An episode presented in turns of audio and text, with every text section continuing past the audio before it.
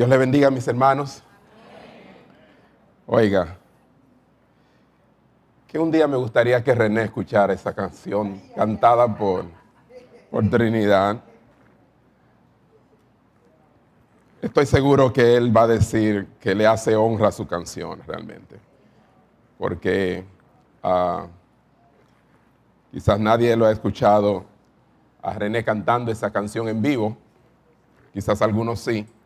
Pero nosotros tenemos el placer de escucharla cantada y muy bien cantada para la gloria del Señor. Amén. Gracias Trinidad por esa bendición este, de poner tu talento. Este, vamos a dar un aplauso, ¿sí o no?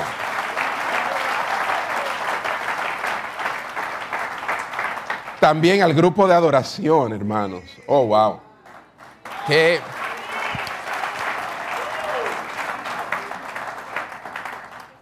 Y no solo por el, acompañamiento, obviamente, este, magistral, sino también por las canciones que eligen para nosotros cantarle al Señor. El contenido, hermanos. Este, y también la remembranza, lo que trae del pasado al presente. Muchas de esas canciones este, se cantaban mucho tiempo atrás y se habían dejado de cantar y obviamente hoy vienen frescas, nuevas, con una melodía este, un tanto más moderna, precioso, hermoso. Y sobre todo, no tanto la música, sino también las palabras, el contenido. Es tan saludable y tan sólido, hermano. Estamos en una iglesia que canta canciones sólidas, hermano. Hoy en día, donde aún en la, no solamente afuera se está oyendo barbaridad, de antes, muchos años atrás, quizás se podía escuchar canciones este, de amor y, canciones de la naturaleza, la vida, que valían la pena, pero ya ni eso se puede escuchar, hermano, ¿verdad? pero entonces también en la misma iglesia hemos tenido a través de los tiempos problemas con lo que tiene que ver la liturgia de la adoración y la alabanza al Señor. Y lamentamos mucho esa escasez que por años este, tuvimos, pero que gracias a Dios Dios ha levantado adoradores y, y el Señor ha restaurado el tabernáculo de David, como decimos, y nos ha llevado de nuevo a adorar con canciones que honran y glorifican su nombre. ¿Cuántos dicen amén? Pues hemos entrado, hermanos, en lo que es una miniserie, no sabía que iba a ser así, una miniserie sobre la voluntad de Dios. Le voy a ser sincero, ha sido hasta ahora una de las series más difíciles para mí. Ah, no parece cuando se escucha, pero este, el trabajo de llevar a cabo lo que es este, la exposición, el bosquejo, todo ha sido este, bastante arduo. diría yo que tiene que ver con el factor de que estamos hablando de lo que Dios quiere, su voluntad. O sea, es conociendo el corazón de Dios. ¿Y quién puede conocer el corazón de Dios que no pase trabajo? Pero si el corazón de nosotros no lo conocemos casi, imagínate el de Dios. ¿Qué es lo que Dios quiere? Wow. Pero si yo mismo no sé a veces lo que quiero, ¿cómo pretender entender eh, cómo conocer la voluntad de Dios? Y ha sido arduo y difícil, este, como subiendo una montaña, prepararme para esto. Pero ya llevamos dos episodios, ¿verdad? Y este es el tercero. Pensaba que era el último, pero no lo será así, sino que eh, me di cuenta en este fin de semana que no termina hoy, sino que Dios mediante, si Dios quiere, termina la semana que viene, el próximo domingo. Creía que iba a estar libre el próximo domingo, pero no será así. Hoy hablaremos, hermanos, otra vez sobre la voluntad de Dios, ¿verdad? Y el título del mensaje es Tomaré decisiones según la voluntad de Dios. Dígalo conmigo. Tomaré decisiones según la voluntad de Dios. Dígale al que está a su lado, tomaré decisiones según la voluntad de Dios. No lo que yo sienta, no lo que yo crea, no lo que me parezca, no lo que me enseñaron. Tomaré decisiones según la voluntad de Dios. Y es que todo el mundo, hermano, ha experimentado en algún momento de su vida tener que tomar una decisión difícil. ¿Cuántos dicen amén? Levantan sus manos. Difícil. Los jóvenes, por ejemplo, ¿a qué universidad iré? ¿A qué universidad iré? El creyente, cuando se enfrenta a decisiones así, piensa en la voluntad de Dios. Me mudaré, pero si me mudo, ¿a qué ciudad? Iré. Una ciudad diferente. O incluso, ¿con quién voy a relacionarme? Son decisiones diarias, hermano. ¿Con quién me casaré? A ver, los solteros levanten la... No, vamos a dejarlo así. ¿Con quién me casaré? Esa es una de las más famosas interrogantes de aquel que es creyente, le sirve al Señor, no quiere simplemente tomar una decisión así sin estar seguro de que es lo que Dios quiere para su vida. La semana pasada estuvimos hablando acerca precisamente del mismo tema bajo el, este, título eh, ah, Yo quiero hacer lo que Dios quiere que yo haga, un asunto así, ¿verdad? Yo mismo no me acuerdo, pero ustedes se acuerdan más que yo. Ahora, eh, son muchas las decisiones. Quizás tú seas el tipo de persona, la clase de persona que ni siquiera puede decidir qué ordenar en el restaurante. Óyeme, eso sí es grande. Ir con una yo tengo a alguien que, ah, no, no eres tú, no eres tú, no eres tú.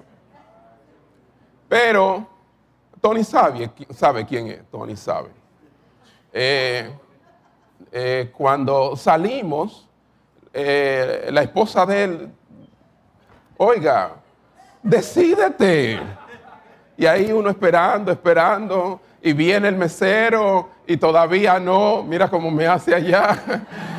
Pero óyeme, decide. Lo grande es cuando vamos a un restaurante que hay cuchumil platos este, de diferentes que tú puedes ordenar. Ahí es más difícil todavía. Porque cuando las opciones son dos o tres o cuatro, pero no solamente ella, todos nos hemos encontrado en esa misma situación. Alguien dijo, y no me crean, o sea, no, no tiene por qué creer esto, pero alguien dijo, un adulto toma cada día unas 35 mil decisiones remotamente conscientes. 35 mil decisiones diarias, sin estar consciente.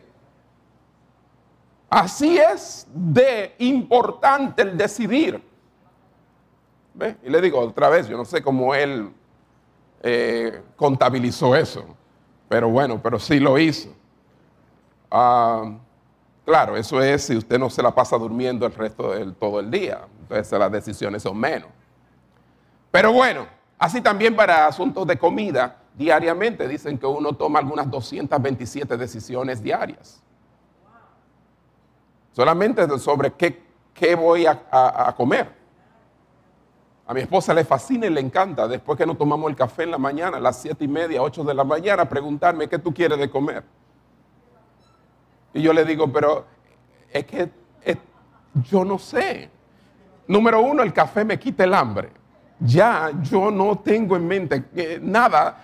Y además falta mucho para eso, pero para ella es importante. ¿Verdad? Sumamente importante. Pero nunca le puedo dar una respuesta. Tomar decisiones muchas veces es difícil. Y encontrar la voluntad de Dios para ella puede que lo complique también. Así al menos nos sentimos como que es algo aún más complicado. ¿Cierto? Preguntas como, ¿cómo nos da a conocer Dios su voluntad? Eso es importantísimo. Y hoy hablaremos un poco de eso, pero el domingo que viene terminaremos el tema y veremos mejor eh, cómo conocer su voluntad. ¿Tiene Él una voluntad perfecta para cada una de nuestras vidas? ¿Sí? Eso es importante. Muchos dicen que sí, muchos dicen que no, pero creemos que sí. Y si es así, ¿cómo basamos nuestra toma de decisiones diaria en esa voluntad perfecta? Algunos dicen que basado muchas veces en sensaciones como una paz a la hora de decidir, pero eso es muy subjetivo. Otros dicen que si se le abre la puerta, pero también el enemigo abre puertas. Entonces, habrá que ver si todas estas cosas y de, como te les dije, la semana que viene concluiremos hablando un poquito más de esas cosas en específico, así que no se lo pierda. Pero, ¿cómo basas tu decisión diaria para esta voluntad perfecta de Dios? En segunda de Pedro, capítulo 1, versículo 3, hay un texto que aparentemente no ah, tiene que ver nada con la voluntad de Dios, pero sí tiene que ver mucho con esto de tomar decisiones que a Dios le agraden. Segunda de Pedro 1.3 dice que todas las cosas, como todas las cosas que pertenecen a la vida, pero también a la piedad, porque nuestras vidas no están separadas de la piedad. Todas las cosas que pertenecen a la vida y a la piedad nos han sido dadas ya por su divino poder, mediante el conocimiento de aquel que nos llamó por su gloria y excelencia. ¿Cuántos dicen amén? O sea que Dios ha provisto para nosotros todo, todo lo que necesitamos para tomar decisiones que le agraden. Diga una vez más conmigo, tomaré decisiones según la voluntad de Dios. Vamos a cerrar nuestros ojos y vamos a pedir al Señor que nos hable a través de su palabra. Padre, Qué bendición estar en tu casa. Señor, claramente poder decir como el salmista dijo, y en la casa de mi Padre moraré por largos días. Oh Señor, gracias por esta bendición que tenemos. Cuando no venimos nos hace falta en el transcurso de la semana anticipamos este momento. Oh Señor, nunca nos quites esta bendición que otros creyentes en otras naciones no tienen. Son perseguidos. Oh Señor, tienen que a escondida leer un trozo de las escrituras. Oh Padre, muchos han muerto por causa de su fe. Mas a nosotros tú nos has dado esta bendición, esta libertad. Ayúdanos, Señor, a siempre, oh Señor, estar agradecido de poder cantar junto con mis hermanos, alabar tu nombre, levantar mis manos con libertad, escuchar tu palabra, oh Señor, y ser consolado, instruido por ella. Gracias, Padre, gracias. Así te ruego en esta hora que me uses y una vez más, Señor, podamos entender y ser iluminados por tu Espíritu Santo. En el nombre de Jesús. Amén. Entonces, la semana pasada quedó claro que cuando Dios habla acerca de la voluntad de Dios, perdón, la Biblia habla acerca de la voluntad de Dios, lo hace en uno de dos sentidos. Su voluntad soberana o su voluntad moral. Su voluntad soberana dijimos que es la voluntad decretiva, la que de, de decreto. Mientras que su voluntad moral tiene que ver con la voluntad de Dios revelada, sus mandamientos. La voluntad moral de Dios puede definirse, también dijimos, como los mandamientos, principios y promesas que hallamos en las escrituras que Dios ha revelado y que nos enseñan cómo tenemos que creer y también vivir. Hoy vamos a adentrarnos en dos principios, solamente dos principios y atacaremos los otros dos principios, pues son cuatro, dos principios que me ayudarán a tomar decisiones según la voluntad de Dios. El primer principio es este, cuando Dios ordena algo, debemos obedecer. Qué sencillo principio. Cuando Dios ordena algo, debemos obedecer. A este principio podemos llamarle el principio de la obediencia. Diga conmigo el principio de la obediencia. Sencillo. La, la voluntad moral de Dios se revela plenamente, ¿dónde? En las escrituras. Si yo quiero saber cuál es su voluntad moral, cuáles son sus mandamientos, qué es lo que Él quiere, de manera explícita está aquí. Busquemos en 2 de Timoteo capítulo 3, versículos 16 y 17. Segunda de Timoteo, capítulo 3, versículos 16 y 17. Dice así, toda la escritura es que inspirada por Dios y útil. Esto es útil, hermanos. Hay utilidad aquí. Sí, así como cada profesión necesita sus herramientas de utilidad para llevar a cabo su trabajo. Esta es la herramienta útil para vivir como a Dios le agrada. Amén.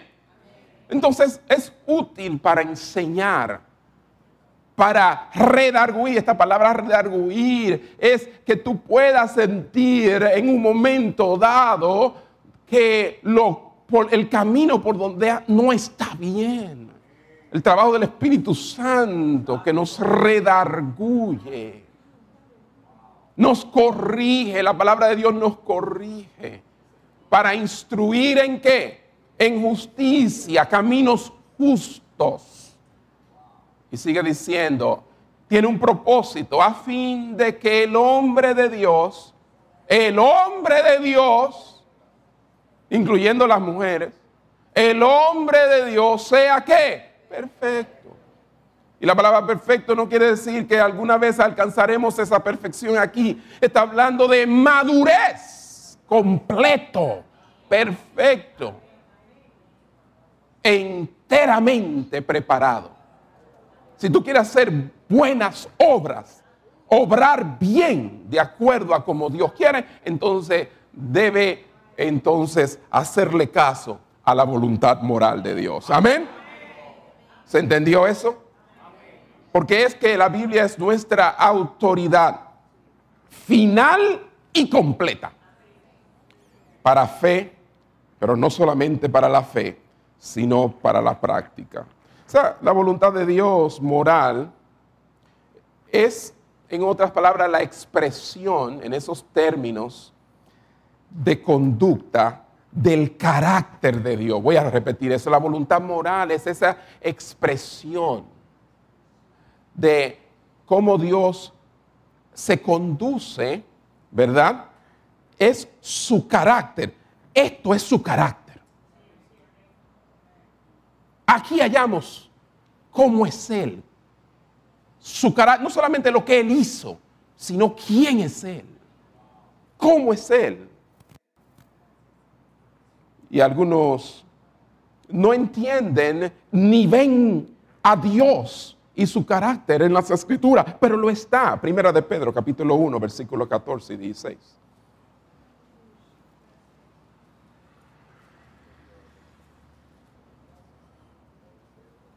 Como hijos obedientes, conforméis a los deseos que antes teníais estando en vuestra ignorancia. Sí, bajo ignorancia nosotros teníamos deseos. Pero ahora como hijos obedientes no nos vamos a conformar a lo que deseamos, sino como aquel que os llamó es santo. Sé también vosotros santos en toda vuestra manera de vivir. Porque escrito está, sed santo. Eso es Dios que dice, sed santos como yo soy santo. Entonces, la pregunta que debemos hacernos es cómo puedo guiar mi vida para llegar a ser santo en toda mi manera de vivir.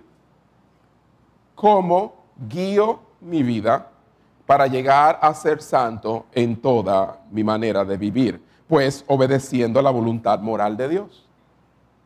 Obedeciendo la voluntad moral de Dios, revelada, la cual, como Dios mismo, es santa. Busquemos en Romanos capítulo 7, versículo 12. Romanos 7, 12. Hablando de la palabra de Dios, que se le llama también en las escrituras ley, dice, de manera que la ley, o sea, la palabra de Dios, a la verdad, esta ley es que santa, santo, santa. Y el mandamiento, hablando de la misma ley de Dios, la voluntad de Dios moral, la voluntad de Dios moral es santa, santo, justo y bueno. Este mandamiento, dígalo conmigo, es santo, justo y bueno. Se desprecia hoy en día. Se ha sacado de las escuelas. Se ha sacado de los materiales de enseñanza. Pero sigue siendo santo, justo y bueno.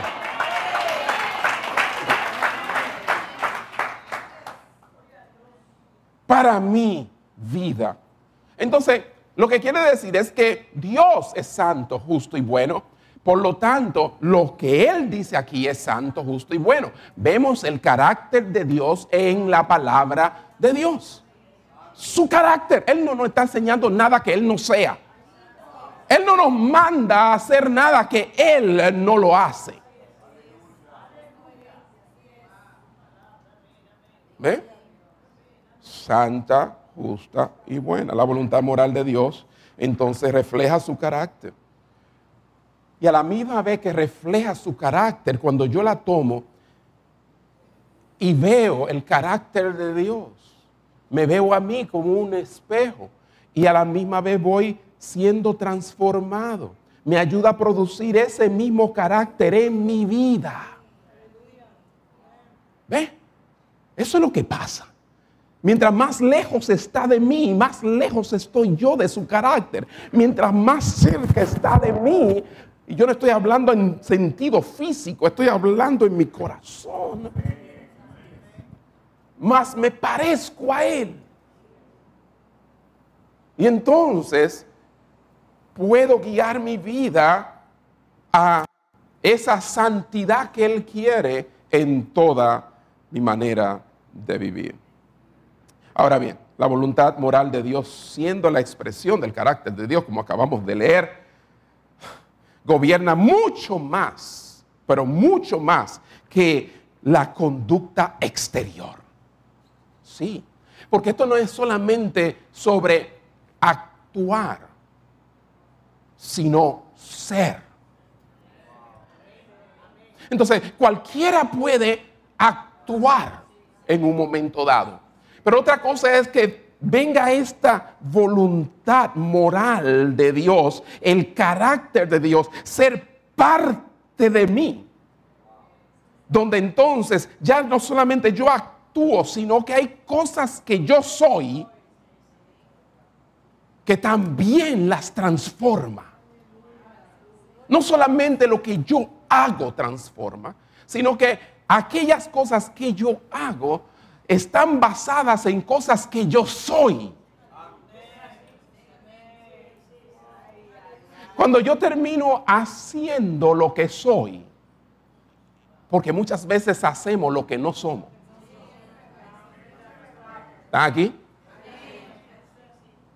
Y la palabra de Dios se encarga de ir más allá de una acción.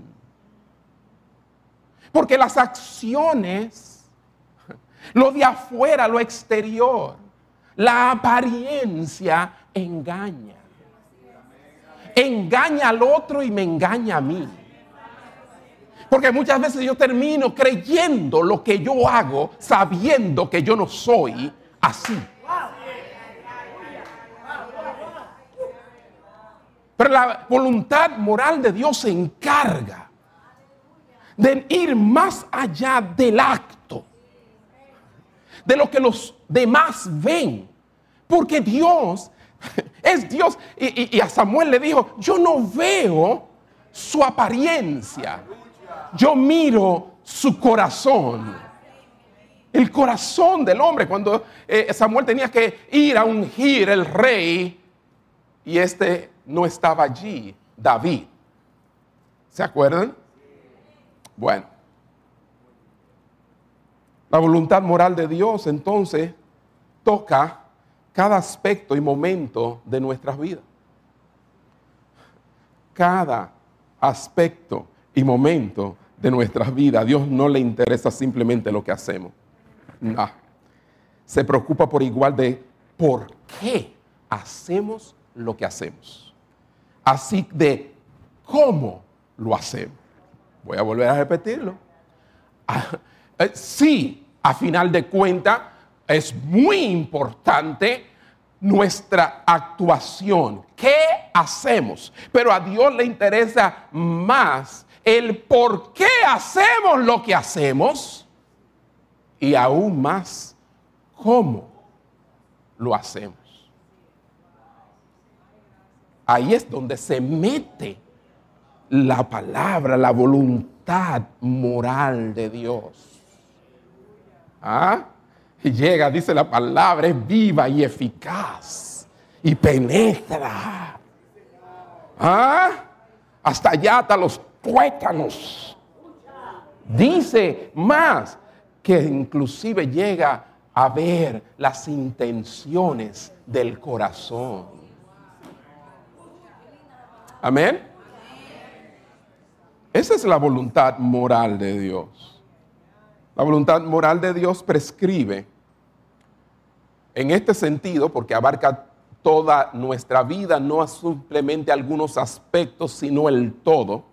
La voluntad moral prescribe objetivos o metas.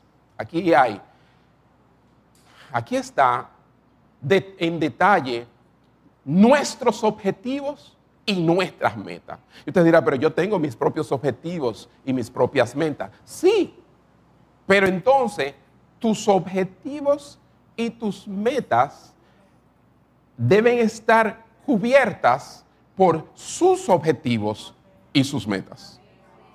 Donde a través de tus objetivos y metas, lo que tú te propones hacer, tú estás a la vez haciendo sus objetivos y sus metas.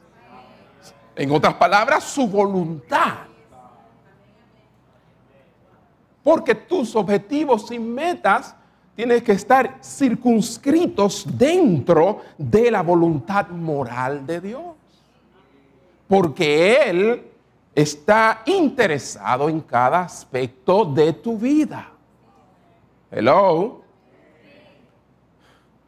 Son más generales estos objetivos y metas que las órdenes acerca de conducta. Por ejemplo, porque la Biblia tiene mandatos muy específicos en cuanto a conductas, pero cuando hablamos de los objetivos y metas de esta voluntad moral de Dios, estamos hablando en un sentido más general. En la Biblia, los objetivos primarios del creyente reflejan los propósitos divinos, oiga, para sus hijos durante toda su vida así hace la voluntad de Dios. Por ejemplo, hermanos, un objetivo y una meta de Dios para cada una de nuestras vidas es que nosotros glorifiquemos a Dios en todas las cosas.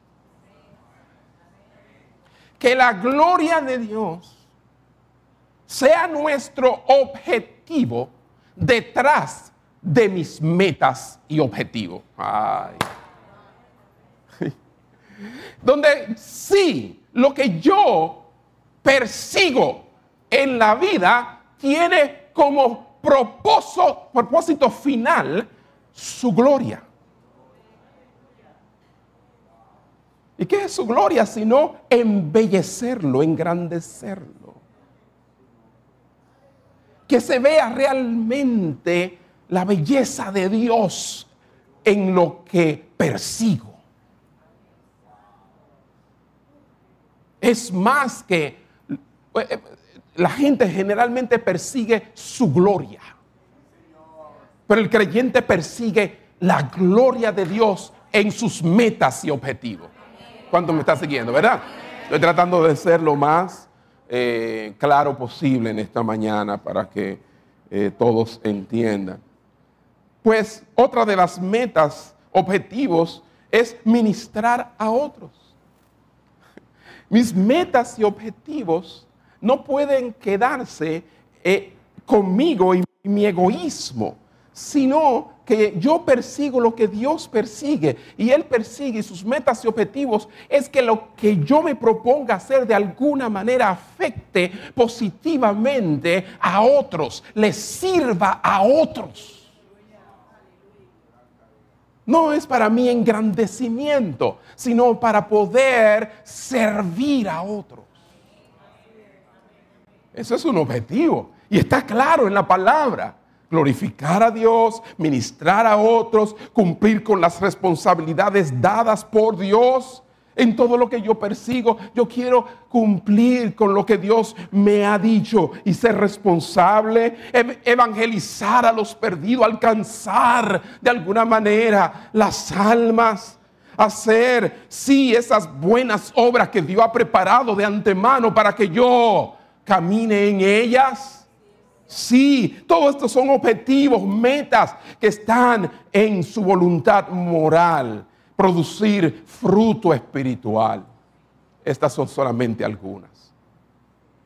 Entonces, cuando el cristiano adopta, hermanos, estos imperativos, porque son imperativos, son mandatos, como metas personales, sí, pero siempre que tú lo veas ahí, muy lejos de ti, pero no, cuando tú dices, e, es que eso es lo que Él quiere para mi vida. Entonces, cuentas con la orientación concreta que puede aplicarse incluso a situaciones eh, que pueden no estar expresadas de una manera explícita, sino implícita. O sea, no están muy claras. Porque a veces, oh, sí, tenemos mandatos claros, pero hay otros que están como estos, donde cubierto, donde yo tengo que ver su voluntad moral en ellas. Déjame ponerle un ejemplo, eh, porque es que ante una oportunidad, se te presenta una oportunidad, X, cualquiera. Sí, el creyente puede discernir con claridad las opciones formulándose algunas preguntas sencillas basadas en lo que yo acabo de decir. Si acepto esta oportunidad, ¿me ayudará o me dificultará para conseguir las metas dadas por Dios? Nosotros nos metemos a veces en cosas que dificultan que podamos llegar a ser lo que Dios quiere que, hagamos. Oh, no, es una gran oportunidad. Se me abrió esta puerta. Es de Dios. Así la gente maneja. Pero detente, pregunta. ¿Esto me ayudará o será un estorbo, un obstáculo para que yo pueda conseguir realizar, llevar a cabo las metas que Dios me ha dado.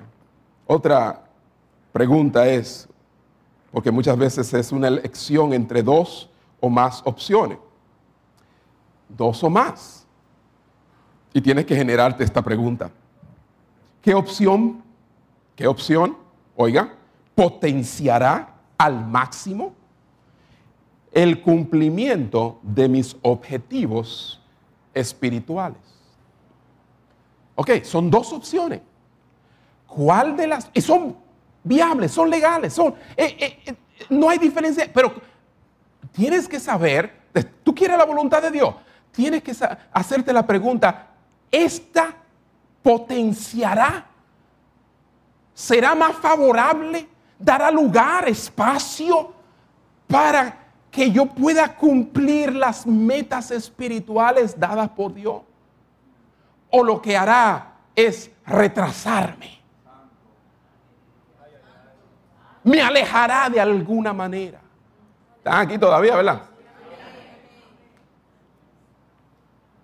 Y todos los días enfrentamos esos, esas mismas eh, eh, eh, interrogantes, decisiones que tenemos que tomar. Nuestras decisiones no solo deben ajustarse a las metas dadas por Dios, sino que deben reflejar actitudes y motivos correctos. Ahí es que vamos. Detrás de la voluntad de Dios debe estar la actitud y motivación correcta. Y nos habla mucho la palabra de Dios en su, voluntad moral. Él nos habla acerca de esas actitudes. Una de ellas es amor, confianza, humildad, gratitud, integridad, diligencia, generosidad, valor, sumisión, contentamiento, etc. Esas son actitudes esas son motivaciones correctas detrás de la acción. Sí, por eso es que yo dije que la voluntad moral de Dios permea, sí, todos los aspectos de tu vida, porque tienen que estar eh, eh, y llevarse a cabo con la actitud y las motivaciones correctas. Y estas son actitudes no son celo, ira, contienda, egoísmo. ¿Ah? No, hermano.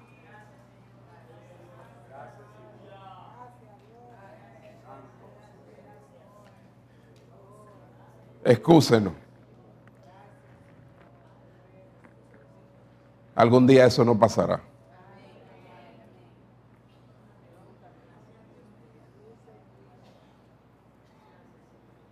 Entonces, tenemos las metas, los objetivos a la vista. Sabemos entonces lo que Dios quiere, ¿verdad? Tenemos las actitudes correctas de corazón. Y de ahí, de esas actitudes correctas, pasamos a los medios que usamos para llegar a nuestras metas. Repito, tenemos ya metas apropiadas a la vista y las actitudes correctas de corazón. Pero de ahí pasamos a los medios. Y muchos dicen que el fin justifica los medios, pero eso no es así. Yo tengo un fin y tengo una motivación y actitud. Y entonces, ¿cuál es el medio, los medios que usamos para lograr nuestras metas? Ahí muchas veces fallamos. Los medios deben ser bíblicamente legítimos. Hello.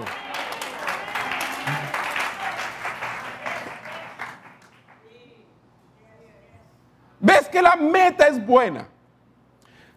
Examinas tu motivación pero por alguna razón no te das cuenta que esa manera de llevar a cabo el medio que estás utilizando no está apoyado por las escrituras. Es decir, tus medios no deben apartarse de su voluntad moral revelada. Sí llegaste, pero ¿cómo llegaste? Sí lo lograste, pero ¿cómo lo lograste? Ay, si yo llegué porque Dios.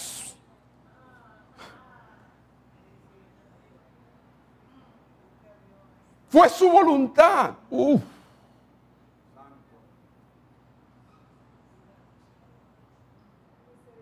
A Dios le interesa, sí, que llegues pero le interesa también cómo llegas. Y le interesa también tus motivaciones y actitudes en el proceso a llegar a donde llegas.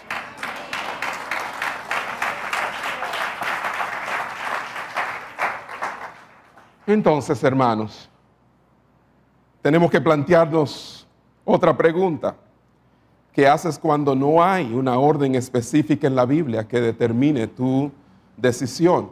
Eh, no encuentro una orden en la Biblia que especifique sobre la decisión que debo tomar. Y aquí viene el segundo principio.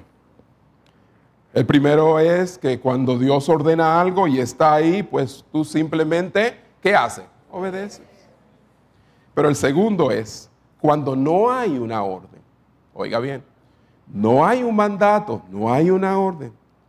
¿Qué sucede? Pues Dios nos da la libertad y la responsabilidad de escoger.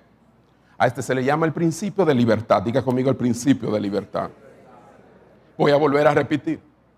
Cuando Dios ordena algo, obedecemos. Pero cuando Dios no ordena algo, no hallamos aquí. ¿Qué hago? Pues Dios te da la libertad, pero también la responsabilidad de escoger. La Biblia, en muchos lugares, busquen a Génesis capítulo 2, versículo 16 y 17, porque es el primer lugar donde vemos este principio.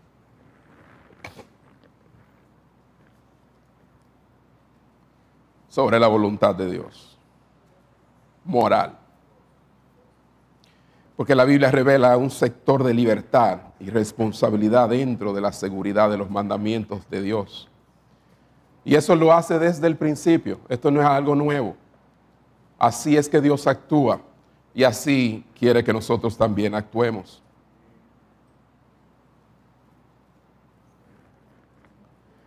Génesis 2, 16 y 17. Es un versículo muy conocido. Y mandó Jehová Dios al hombre diciendo, de todo árbol del huerto podrás comer. Versículo 17.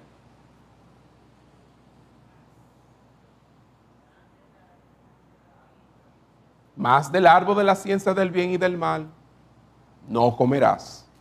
Porque el día que de él comieres, ciertamente que morirás. ¿Qué vemos ahí? Vemos este principio. Usted dirá, pero ¿y cómo? ¿Cómo, cómo? Yo no lo veo. Sí, está ahí.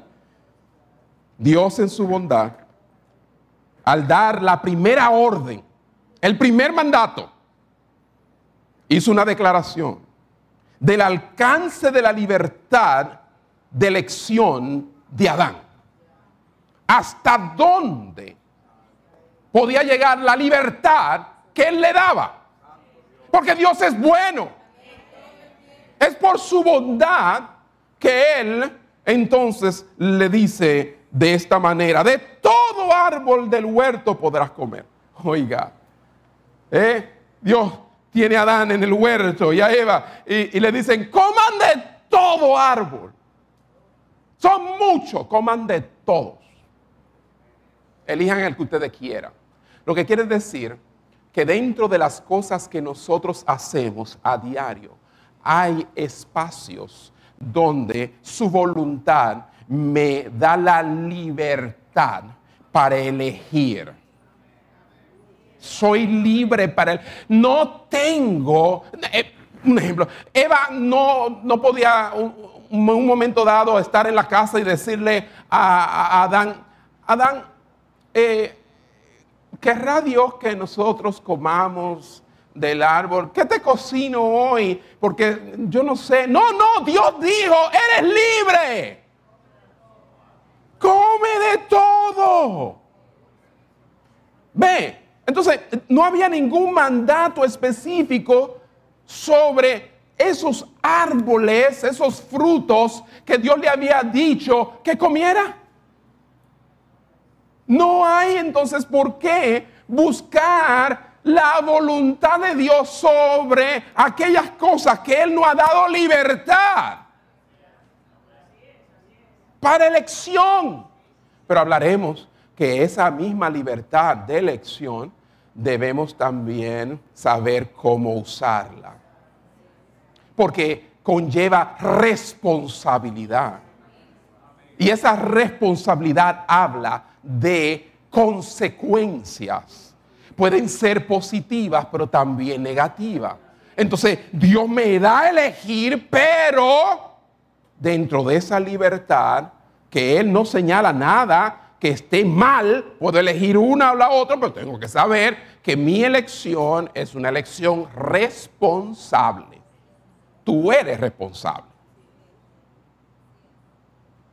Yo soy responsable. ¿Ven? Bueno. Ahora bien, luego, él agrega una restricción. La restricción es más del árbol de la ciencia del bien y del mal, no comerá. Esa es la restricción. Entonces está claro, la voluntad moral de Dios a veces es explícita, pero la voluntad moral de Dios también nos da libertad de elección. Y hay muchos cristianos, eh, eh, eh, ¿salgo hoy o no salgo, Señor?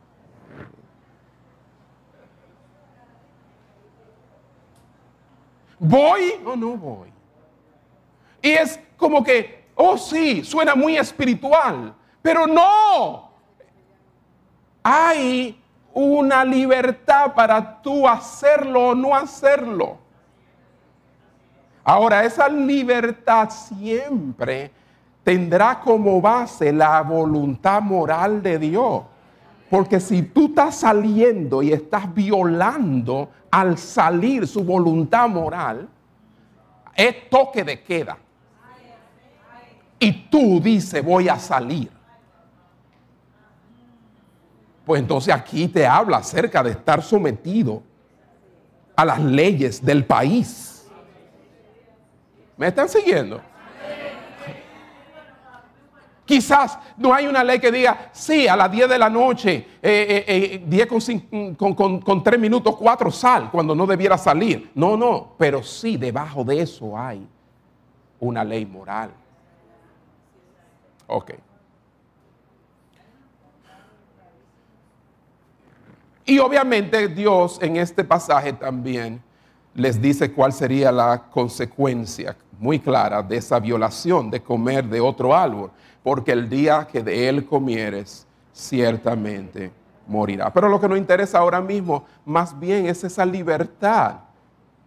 Ella podía coger este, podía coger aquel, un día comer con aquello, hacer esto, hacerlo de la manera que quisiera. Ve, porque Dios no había dicho de la manera en que tenía que cocinar esos alimentos. Dios le dijo, cógelo todo y no tiene que ser explícito para esas cosas. Nosotros no somos robots, ni actuamos por instinto animal, aunque a veces parece ser así. Nosotros somos gente con raciocinio, pensamos, analizamos. Nosotros somos como Dios en ese sentido, porque fuimos creados a la imagen de Dios.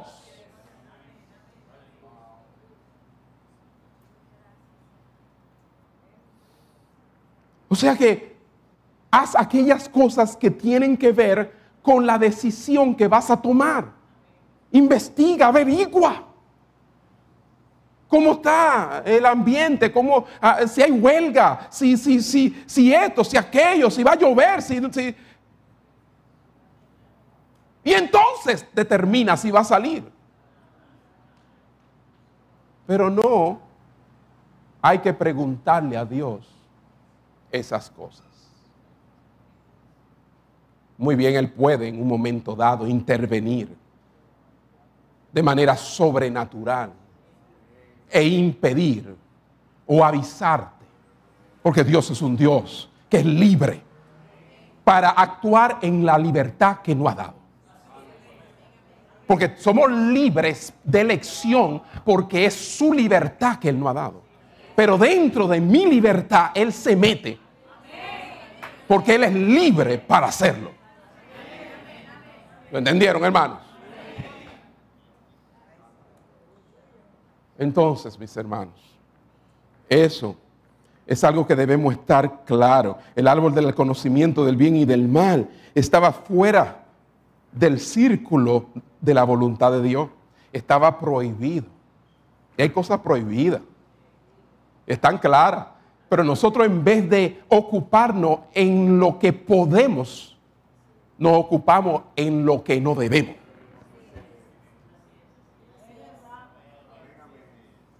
La palabra de Dios es clara. Gózate con la mujer de tu juventud. ¿Eh? Está claro. Y le está hablando a un hombre viejo que ya tiene años con esa mujer. Gózate con la mujer con la que tú te casaste hace 37 años atrás. ¿Verdad? Entonces está claro, está, yo no puedo estar inventando y buscando otros goces. Porque yo tengo una libertad que Él me ha dado. Esa es mi libertad. Ahí está.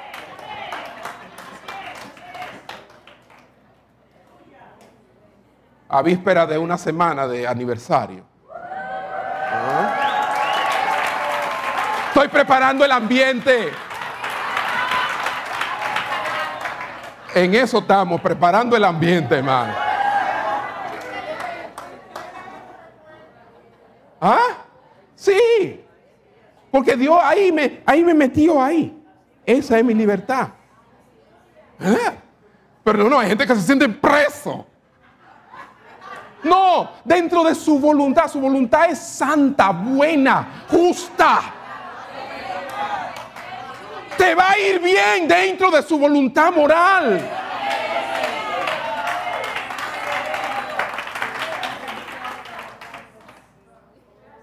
No tienes por qué andar detrás de otras. Él no ha dicho de todas las mujeres que hay afuera, puedes comer. No, no, no es esa. No voy a terminar la, frase porque no va a sonar muy bien que digamos. No va a sonar bien. Esa es. Pero me están entendiendo, hermanos. Esa es la voluntad de Dios. La voluntad moral de Dios no aborda específicamente cada decisión que vamos a tomar. Eso sería imposible. Este principio afirma tres cosas. Oigan bien. Algunas decisiones tienen múltiples opciones. Cualquier cantidad de las cuales puede ser aceptable a Dios. A veces nosotros decimos, eh, eh, ¿será este, eh, esta pintura que tú quieres que yo pinte esta? No, Dios no quiere. Píntala como te dé la gana. Siempre y cuando, cuando la vean, digan qué Dios tan grande tiene esa persona. Qué gusto, que el gusto tuyo se parezca al de Dios.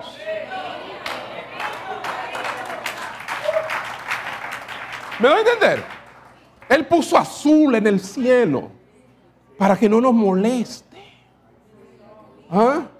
Diseñó montañas, valles, ríos. Dios es un Dios, un arquitecto. Entonces, si tú no sabes de eso, búscate un arquitecto.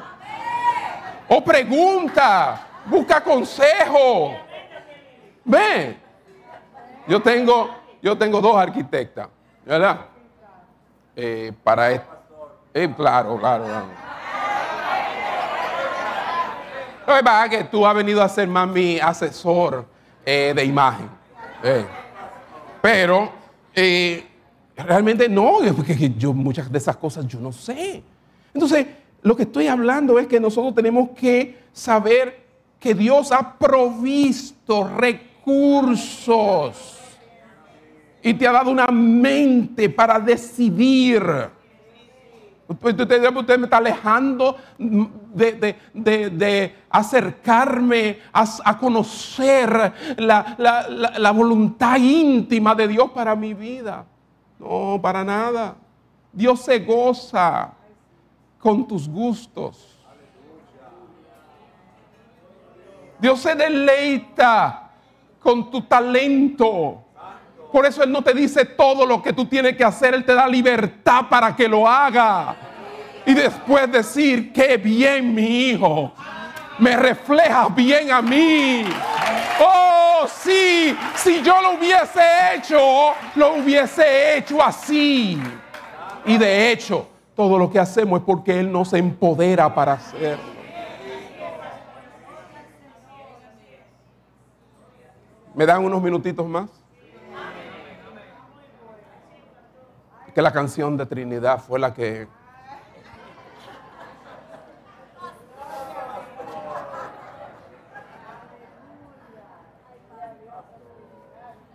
Es que la decisión moral, mejor perdón, la decisión final que se tome no debe violar la voluntad moral de Dios. Eso yo lo acabo de decir.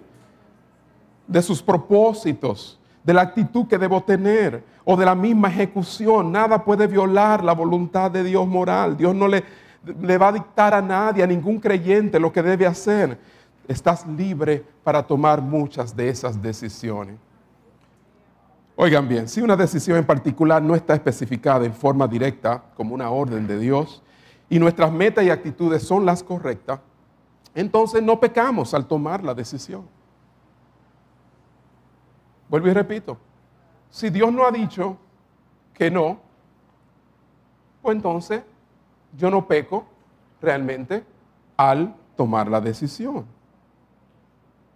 Pero si Él no ha dicho específicamente que no, pero su voluntad moral está ahí detrás de esto que yo voy a hacer, porque entonces de alguna manera los medios o el fin o las actitudes, emociones y motivaciones no son las correctas, entonces sí, estoy pecando. Pero, realmente, déjeme darle un ejemplo. La Biblia no le ordena a los creyentes en ningún momento que asistan a una universidad X. Aquí hay muchos jovencitos que ya están pronto, van a irse para sus universidades y sus colegios y sus cosas. Ok, pero la Biblia no dice, ve a la universidad, a la UA. No, no. ¿Cómo sé yo si ir a la UAS o a la eh, o nordestana? Bueno, eh, si, si tú no tienes esto, óyeme, tú no tienes que preguntarle a Dios eso. Está claro.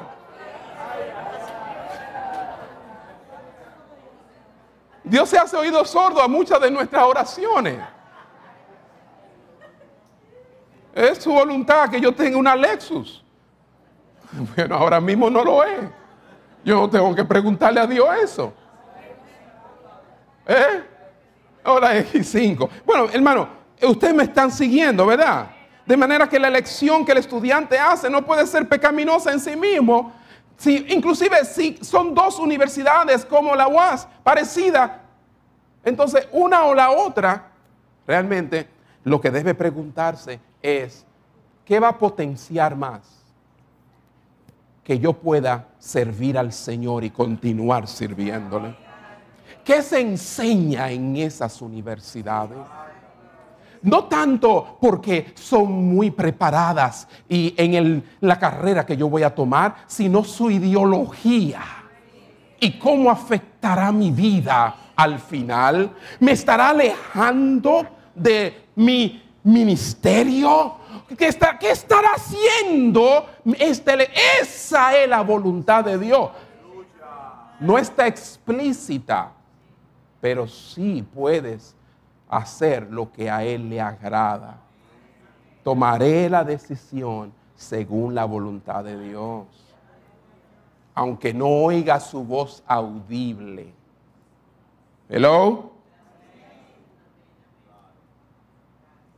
Hermanos, si no se viola un principio bíblico, esa decisión queda dentro de la libertad y responsabilidad.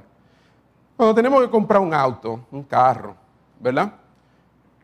aquí no hay, es más, en ese tiempo no había carro, de todos modos. Aquí no hay una orden bíblica que determine esa decisión. La compra de un vehículo u otro es una decisión y se le puede llamar amoral. Amoral, la A es un no. Amoral es no moral. Comprar un vehículo es amoral. La voluntad moral de Dios sobre esa decisión no podemos realmente saber. Eh, eh, son dos vehículos. Entonces, aunque en un sentido en un sentido, no hay ninguna decisión que vayamos a tomar que sea amoral. ¿Por qué? Porque la moral divina, la voluntad de Dios moral, alcanza cada aspecto y cada situación, ¿cierto? Y además aquí hay pasajes que hablan de la mayordomía en la finanza. Usted no se puede meter a comprar ese carro si usted lo que gana es eso. Además, hay prioridades. Ve, usted necesita actuar basado en una vida equilibrada de prioridades. Y esa quizás no es la prioridad ahora mismo. Entonces Dios no puede estar, no, Él te da principios de mayordomía, de finanza, de cómo actuar. Y tú basado en esos principios tomas decisiones que son según la voluntad de Dios. Ve, eso es así. Pero nos metemos en cosas a veces que resulta ser que claramente no es pecaminoso tener ese vehículo, pero aquí adentro la razón por la cual tú la tienes es pecaminosa. Hay orgullo, hay un querer mostrar, hay una competencia, hay yo no sé qué, pero no está bien. Aunque puedas pagarlo. Porque entonces a veces puede ser que yo tengo con qué pagarlo. Pero y entonces no tienes con qué apoyar la obra. Llévatelo juntos.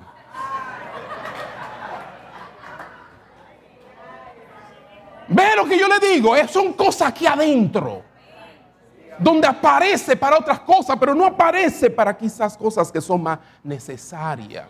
Y Dios lo ve. El de afuera ve tu bendición, pero Dios ve tu miseria.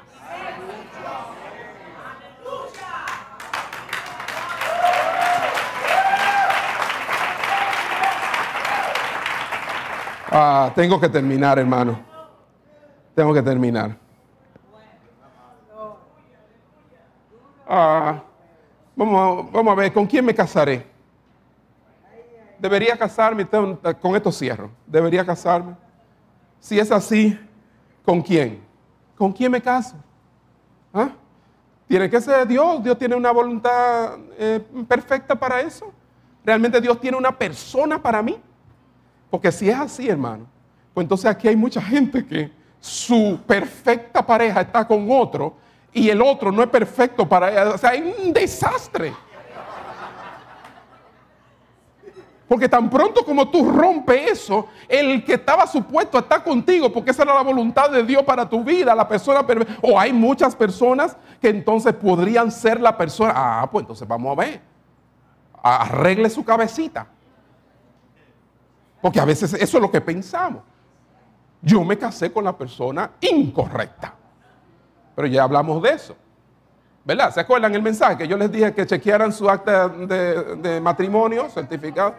Que si dice el nombre de la persona con quien usted está casada, esa es la correcta. Usted se casó con la persona correcta.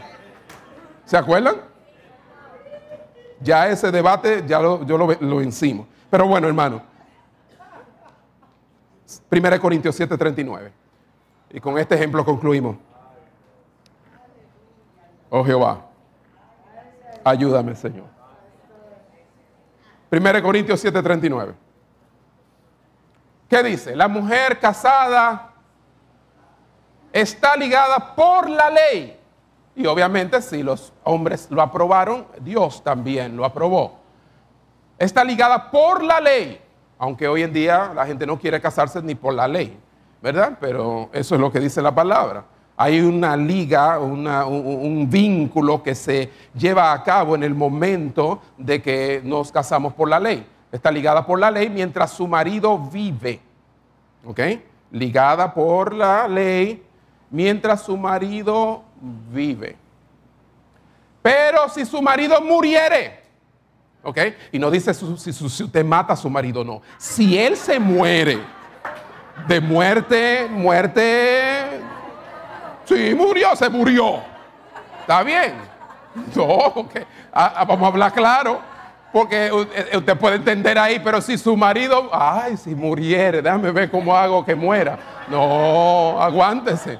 Si su marido muriere, libre.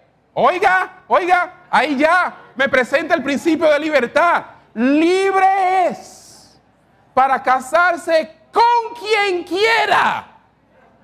A ver, ve, ve. O sea que no está hablando de una persona específica, como que hay una persona señalada y esa es, y quién sabe en qué parte del mundo está. ¿Me entiende? Pero no.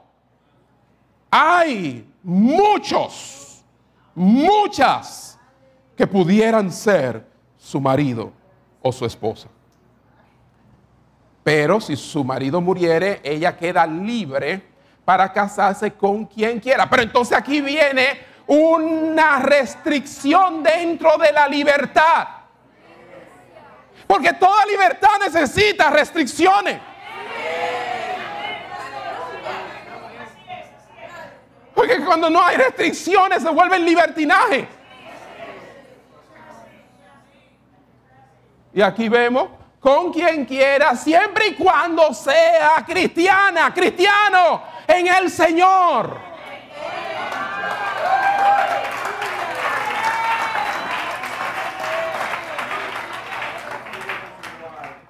¿Ve? No, no te dice que tiene, de qué color tienen que ser los ojos. No te dice como, de nada de eso. Esos son gustos personales. Te dice en el Señor. Y de ahí tú deduces si esa persona también es del Señor. Porque eso es tu elección. Dios no te va a, no va a elegir por ti. Él no se mete así, no, para que después te diga, pero tú verás, tú fuiste que dijiste, no, no. No, Dios no obra así, no. Eso fuiste tú. Él no ha dado. ¿Por qué? ¿Por qué? Porque Él no se va a meter a manipular nuestras emociones. Dios es un Dios de amor. Él nos ha dado amor. Nosotros nos enamoramos. Entonces Dios no va, a estar... Eh, eh, eh, no. Ahora vea, vea, ve bien si esa persona te conviene porque va a ser en el Señor. Una mini charla, ¿verdad?, de matrimonio. Pero tenemos que tener claro esto. Libre para casarse. La viuda no está obligada a casarse. Es libre. También si, si quiere quedarse así, se puede quedar así. ¿Verdad? Todas las viudas, ¿me están escuchando? Mari, en Alaska. ¿Ah? No, Irene, usted no, usted no. Eh, no, no me venga con esa, no diga que, pastor, este es mi novio. Usted me puede. no, no, no.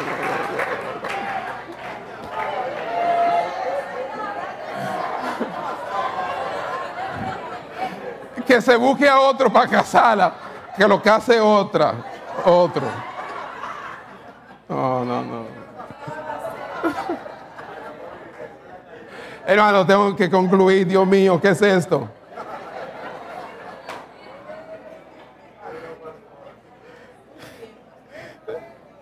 Entonces, lo que me habla a mí esto del principio de libertad, para concluir ya así de verdad, es que Dios eh, el designio de Dios para nuestras vidas, el don de la libertad, está lejos de ser un defecto en el plan divino. No, no, nunca. La libertad nunca es un defecto en el plan divino. Dios conoce el equilibrio perfecto de mandamientos y libertad. Mandamiento y libertad. Amén. Es un equilibrio. Él es el buen pastor.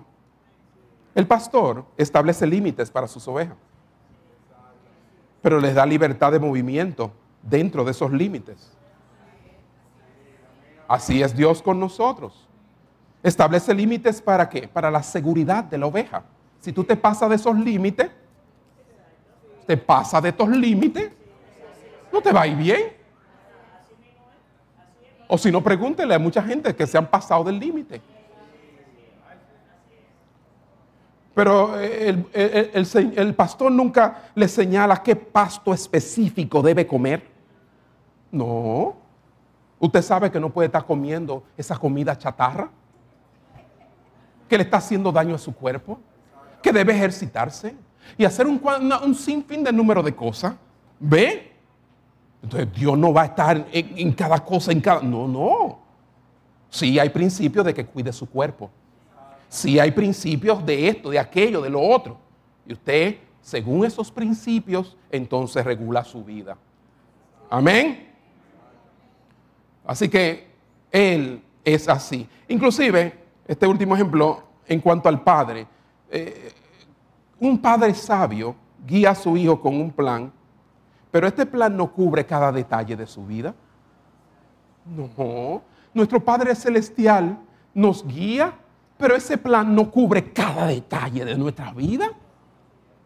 Ve, por supuesto que no, el Padre realmente sabio enseña a su hijo los principios básicos de la vida. Ve, aquellos que son padres, levanten los primerizos padres que hay aquí sus manos. Padres primerizos, mírala allá, mírala allá. Eh, primerizo, primerizo. ¿Mm? Sí. Le enseña lo que está bien. Enséñale lo que está bien y lo que está mal. Lo que es sabio y lo que es necio. Eso es lo que tiene que hacer. Y eso es lo que hace Dios con nosotros. Capacítalo al niño para que tome sus propias decisiones dentro de los límites morales que tú le has enseñado. Y ya. Y el resto déjaselo al Señor. Tú haces lo que tiene que hacer. La voluntad moral de Dios, enséñasela. Y lo demás, déjaselo al Señor. Dale los límites, dale la libertad, dale, no lo puedes tener preso. Y siempre ahí, ahí, ahí, ahí, ahí. No. Ya Él lo sabe. Lo tienes harto. Con lo mismo. Estoy diciendo, es por su bien, ya lo sabe.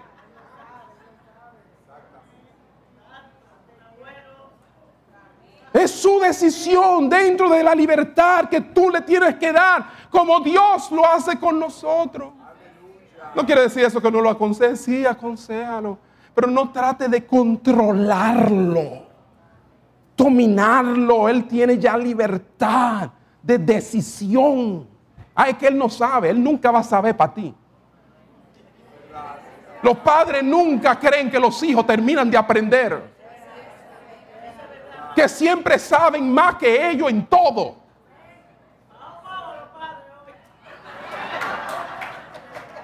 Yo se lo digo porque yo así me veo. Queriendo como controlar el asunto. No, ese hombre está casado, ya tiene hijos, ya. tiene una mujer embarazada. ¿Qué? Óyeme.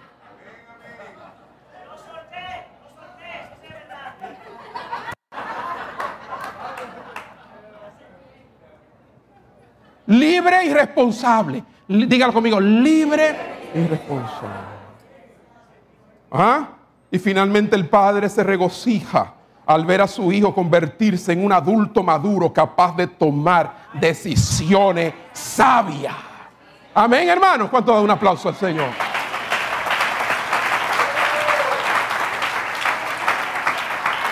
Pero nunca te vas a alegrar si no le da la libertad y la responsabilidad de verte a ti en Él.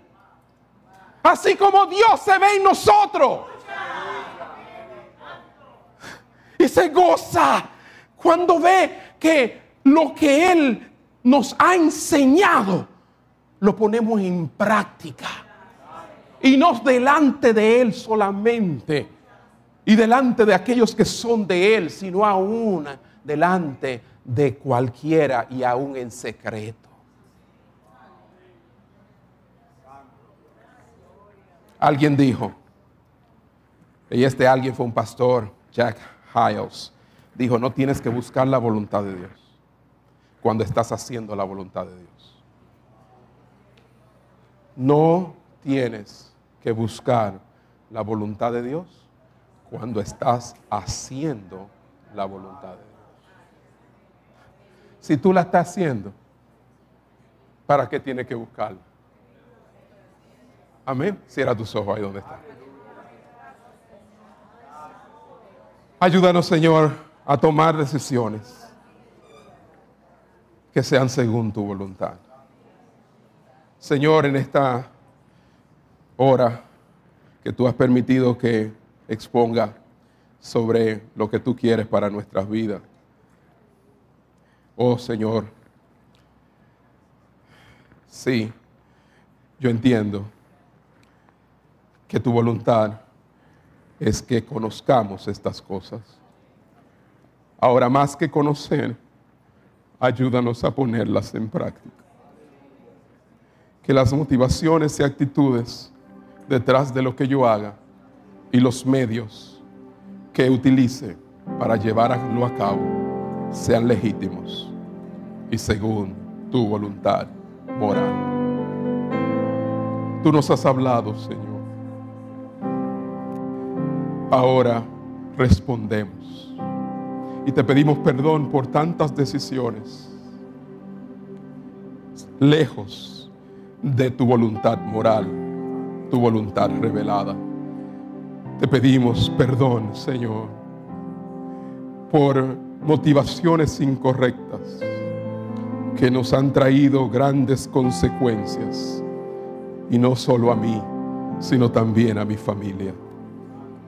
Te pido perdón, Señor, te pedimos perdón por muchas veces la manera en que llevamos a cabo tu voluntad, Señor oh Padre mío, que no se parece como tú, Señor, quieres que nosotros lo hagamos. Te ruego en esta hora que nos ayudes.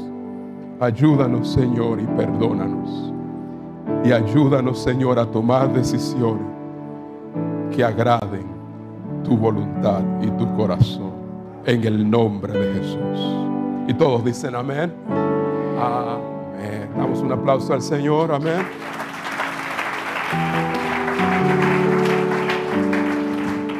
Yo sé que voy a dejar que um, la persona señalada para concluir concluya, pero no sin antes hacer un reconocimiento que tengo en mi corazón hacerlo y de verdad um, no quería esperar más porque queremos reconocer a alguien entre nosotros.